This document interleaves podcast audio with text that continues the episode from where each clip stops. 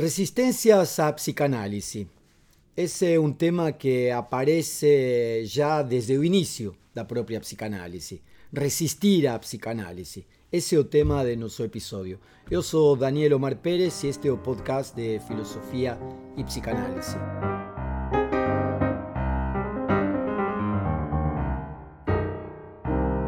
Durante quase toda a história da psicanálise, a resistência à psicanálise, a resistência na psicanálise, a resistência da psicanálise, a resistência ao psicanálise, à psicanálise, é um tema que aparece tanto eh, dentro dos grupos de psicanalistas quanto do embate entre psicanalistas e adversários da psicanálise. Por isso parece pertinente continuar retomando essa questão, a resistência da na a psicanálise.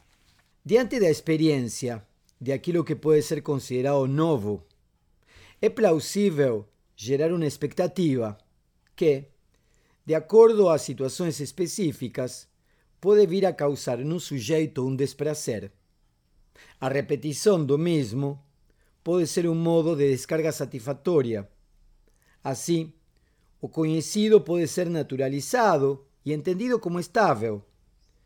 O novo exige um trabalho psíquico, que pode ser excitante e sua descarga prazerosa, mas também pode produzir uma insegurança que conduza a uma angústia quase insuportável. Aquilo que permanece estável na repetição do mesmo na vida da criança pode ser eh, satisfactorio también en la vida adulta, e inclusive cultuado en la forma de dogmas, principios, doutrinas, de caráter irrevogável, o mesmo caminho para o serviço, a mesma rotina para o treino, a mesma forma de resolver os problemas da vida cotidiana. Qualquer modificação a isso pode causar uma crise, uma comoção e para evitar essa situação, o sujeito se torna resistente, cria uma resistência à mudança, ao encontro com o desconhecido. O oposto a isso é o estilo de vida do inventor, do cientista, do artista que de algum modo, em algum momento, se depara com um novo evento. E isso causa o estímulo para a criação. O trabalho científico, a nova forma de resolver um problema que parecia não ter solução ou ter uma única solução possível, pode ser excitante. Porém, no mesmo horizonte científico, o novo pode criar resistências. Uma vez estabelecido um certo parâmetro de medida, um determinado modo de comprovação ou uma forma de experimentação e explicação. É isso o que, segundo Sigmund Freud, aconteceu com a psicanálise. Na medida em que a psicanálise foi se apresentando não apenas como uma técnica terapêutica para resolver problemas da neurose, mas como uma concepção da vida psíquica diferente su interés entre las personas fue aumentando y también fueron apareciendo resistencias. En 130 años de historia de la psicanálisis practicadas en los más diferentes lugares del mundo, tem interés y resistencia. Freud, en 1924, publicaba el texto Resistencia contra la psicanálisis se propõe nesse texto indagar, indagar os motivos, em pauta. Na época de Freud, as neuroses se colocavam do lado das intoxicações. Aparentemente, uma neurose poderia ser originada por toxicoses, isto é, toxinas, que alterariam a saúde do paciente. No entanto, nenhum marcador biológico constatava a prova experimental de tal hipótese. De acordo com Freud, os sintomas somáticos da histeria eram psicogênicos, isto é, uma doença causada por un trastorno psíquico. Dentro de un horizonte epistemológico pautado por la anatomía, a fisiología y a química, los síntomas histéricos eran entendidos como fingimiento, mentira, simulación, entre aspas, querer llamar a atención. Un fenómeno psíquico no cabe dentro del cuadro médico de final del século XIX. He ahí a resistencia a cualquier elaboración psicanalítica. A psique era objeto de estudo da filosofía. No entanto, nos adverte Freud, a psique da maioria dos filósofos era circunscrita ao ámbito da consciência. Ni médico, ni filósofo, o que o psicanalista trazia para o estudo e a clínica da vida psíquica era o inconsciente e os materiais desde os quais aquilo que se reprimia no discurso consciente aparecia na forma de equívoco, lapso, esquecimento, sonho, xiste, fantasía. E o que se reprimia, segundo Freud, eran os denominados impulsos sexuais. Cito Freud. Segundo a teoría psicanalítica, os sintomas neuróticos son deformadas satisfacciones sexuales sustitutivas de energías e impulsos sexuais, cuya satisfacción directa fue frustrada por resistencias anteriores. No entanto, o que a psicanálise denomina de sexualidade não se reduce à união de sexos ou à satisfação de órgãos genitais. En isto Freud literal. A sexualidade refere a Eros e a aquilo que relata no banquete de Platón, nos dice Freud. O banquete de Platón nos fala sobre o amor, sobre as historias de amor e sobre a relação de amor entre Alcibíades, Sócrates e Agatón. A psicanálise mostra que as manifestações da cultura, da religião e da arte, a ordem social e a relação entre os indivíduos, se pauta e se origina por impulsos sexuais. As exigências sexuais insatisfeitas podem se tornar obras, mas também sintomas, mal-estar, dor. A psicanálise, de acordo com Freud, descobriu as fraquezas dos sistemas de controle do impulso sexual e dos desdobramentos perniciosos para a vida psíquica coletiva e individual. E também revelou que esses impulsos aparecem desde a mais terna idade. Tudo começa na infância, o lugar onde aparece a culpa e o medo, a repugnancia ao incesto e a rivalidade. Freud nos mostra que é esse o ponto no qual se asentan as resistências contra a psicanálise. Não em uma questão teórica, mas na impossibilidade de, em meio de uma cultura patriarcal, machista e repressiva, poder dar conta da singularidade da experiência sexual. E no século XX, no final do século XX, no início do século XXI, o discurso sobre gênero, a diversidade sexual, a sexualidade e a educação sexual nas escolas ganhou espaços nos debates públicos. Mas, ao mesmo tempo, quanto mais se falava de diversidade, mais se afirmavam grupos antagônicos, resgatando os valores tradicionais da era vitoriana, aquela que resistia à psicanálise de Freud. A resistência não era a falar sobre sexualidade, mas a um determinado saber sobre a sexualidade como acontecimento singular, como traço constitutivo da subjetividade. Pode-se falar desde um discurso normativo, disciplinador, que determine as regras do que seria um bom modo de lidar com o tema, desde e nos limites de uma tradição familiar ou religiosa. Também pode-se falar desde um grupo de reconhecimento coletivo, onde compartilham-se experiências semelhantes, o mesmo, o idêntico, aquilo que identifico de mim no outro, seja na transgressão, seja na tradição, pode ser dito. A resistência está na enunciação da singularidade da, da sexualidade, desse saber que não tem lugar nem na tradição, nem no reconhecimento do semelhante agresor.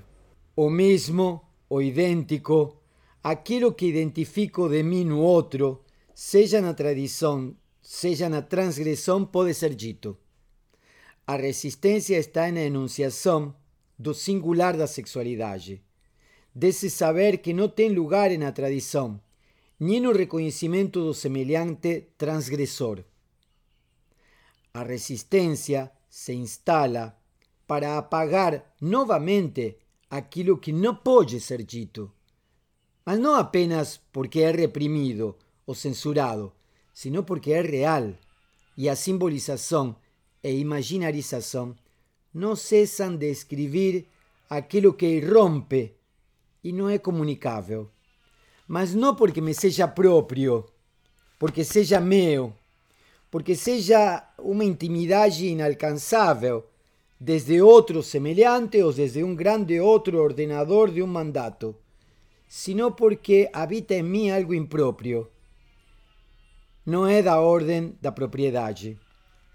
Dito sem rodeios, a experiência sexual é constitutiva e não um predicado, uma característica minha.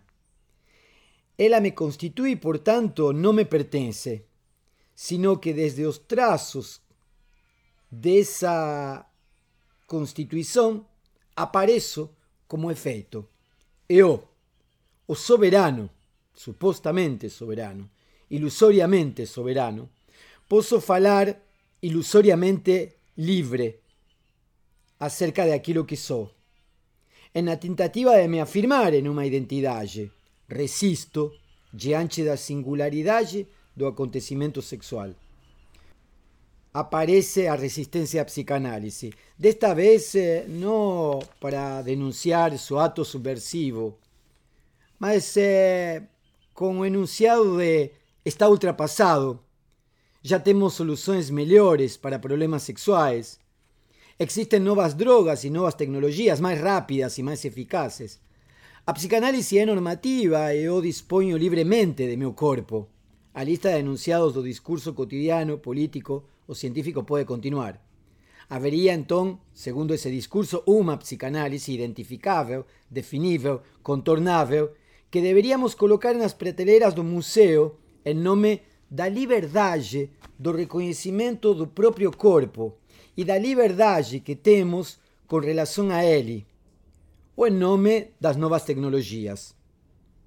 O corpo se torna objeto da minha propriedade, o objeto da técnica. A resistência está na possibilidade de um corpo real que goza sexualmente na sua singularidade e não se encontra onde se o procura. Para parafrasear Foucault, o corpo é sempre outro, impróprio, inadequado, difuso, não linear. A resistência ao corpo real, ao real do corpo, aparece como corpo imaginário, como corpo simbolizado. É no corpo dos saberes positivados do que seria um corpo en las instituciones que dicen por onde esses corpos podem circular, o que devem fazer, como devem se comportar, que transgressões devem cometer, que tradições devem respeitar, o que seria o corpo de um sujeito que pertence a uma determinada identidade. A sociedade cria anticorpos para expulsar o real do corpo singular e sustraído no lugar que deveria ocupar. A resistência não é a psicanálise, é a singularidade de um real no corpo.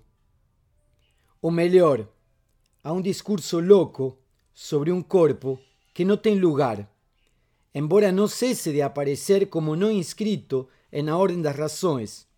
A razão expulsa a loucura com bons argumentos. Descartes e também Kant medían o alcance da razão desde o limite da loucura. Uma razão louca traz problemas graves para o projeto da filosofia e da ciência europeia moderna. Essa preocupação não cessa até hoje. O corpo identificado, reconhecido, seja na transgressão ou na tradição, expulsa o corpo real com discursos normativos ou testemunhais.